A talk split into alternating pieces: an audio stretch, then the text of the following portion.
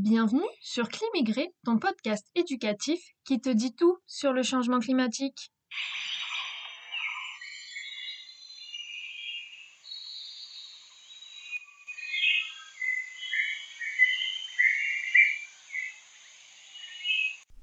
Au programme de ce douzième épisode, l'année 2023, l'année la plus chaude jamais enregistrée sur Terre.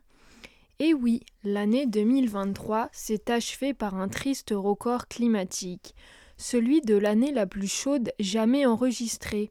Les températures relevées par Copernicus, le programme européen de collecte de données de qualité sur la Terre et actualisées de manière continue, révèlent que l'année 2023 dépasse probablement celle de toutes les périodes depuis au moins 100 000 ans, et ces périodes étaient connues grâce aux cernes des arbres et aux carottes de glace par prélèvement fait au pôle Nord et au pôle Sud.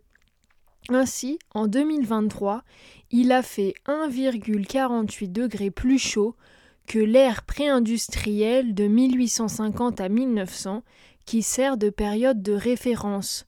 Deux jours en novembre 2023 ont même dépassé les plus 2 degrés de réchauffement. L'humanité a déjà presque atteint la limite fixée par l'accord de Paris, signé seulement en 2015, qui est de 1,5 degré. Il va désormais être plus que compliqué pour l'humanité d'inverser la tendance.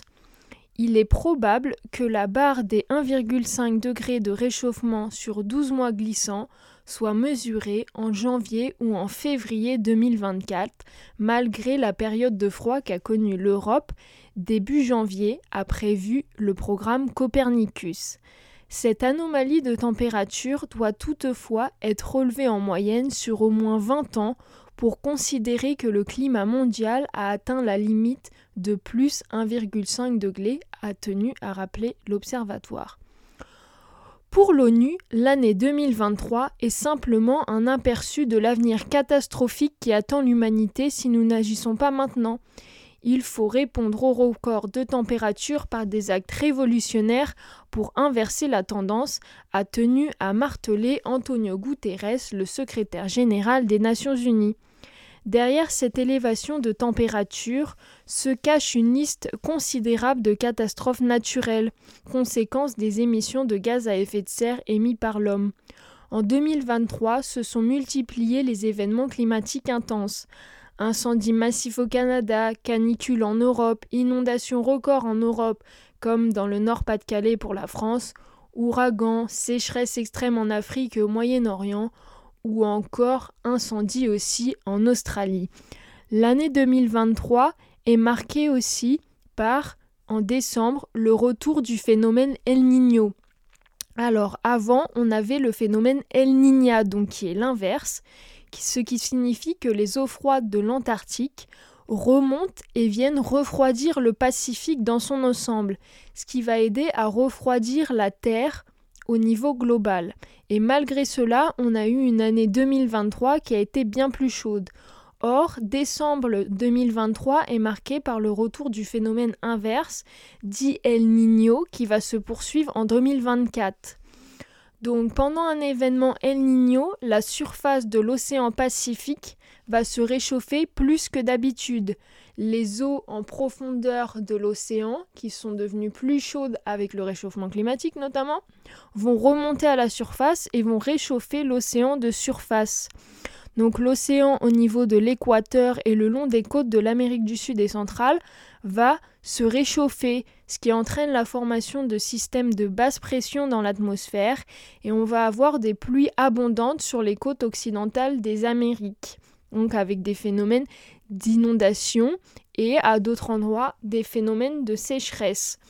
Donc El Niño devrait atteindre sa pleine mesure donc en 2024 et on a eu déjà en décembre 2023, donc au tout début du phénomène, des records de température de chaleur, puisque par exemple la ville de Rio de Janeiro a mesuré 59,3 degrés dans son centre-ville fin décembre, une température historique pour un territoire austral.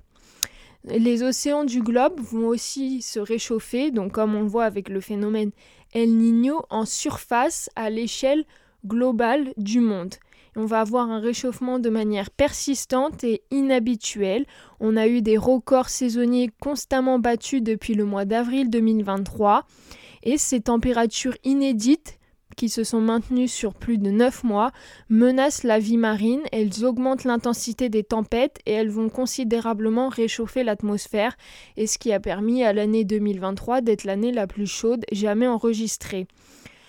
Les océans sont particulièrement scrutés par les climatologues compte tenu de leur rôle majeur de régulateur du climat joué par les océans, puisqu'ils absorbent plus de 90% de l'excès de chaleur causé par l'activité humaine.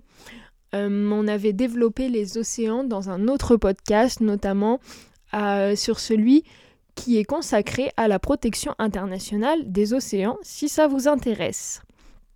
Cette hausse des températures exceptionnelles en 2023 a aussi pour effet d'accélérer considérablement la fonte des plateformes de glace flottantes du Groenland et de l'Antarctique. Ces plateformes de glace sont cruciales pour retenir l'eau douce des glaciers et empêcher l'élévation massive du niveau des océans. La banquise de l'Antarctique a ainsi atteint son plus bas niveau en 2023.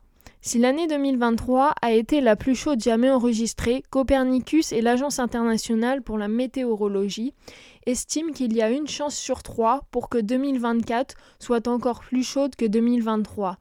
Dans 99% des cas, l'année 2024 qui nous attend fera partie des 5 années les plus chaudes de l'histoire de la planète, dépassant de fait l'année 2003 qui avait été historique en raison de sa canicule. À bientôt sur Climigré, ton podcast qui te dit tout sur le changement climatique.